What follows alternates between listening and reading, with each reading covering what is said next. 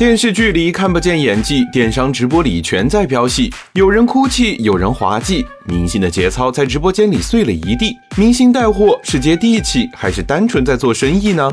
商界生意经，赚钱随身听。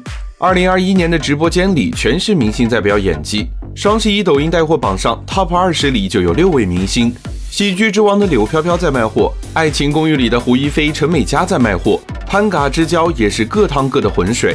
能让这么多明星下场带货，主要还是赚的太多了。张柏芝拿下带货榜榜首，一晚赚了五千七百多万。贾乃亮三天直播六场，每场都能营收六千万。不止当红明星，很多没那么火的明星也有不菲战绩。林依轮创下二点四亿的成交额，朱子骁集结成为销售额过亿的明星。但销售额背后，明星带货的翻车事件也频频发生。有的商家请李湘卖大衣，坑位费收了八十，但实际销量却是零。潘长江带货白酒，却被质疑从包装到味道都假，童年滤镜碎了一地。明星带货靠的是过去的光环和知名度，前一波明星带货赚到了钱，又吸引着新一波明星加入。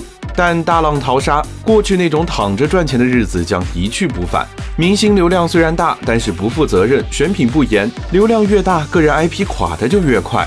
直播销售界拼的永远是产品，直播带货让艺人再就业，带货不拼产品的。我们这些消费者也只想说，网上的东西都是虚拟的，你把握不住，孩子，因为这里的水很深。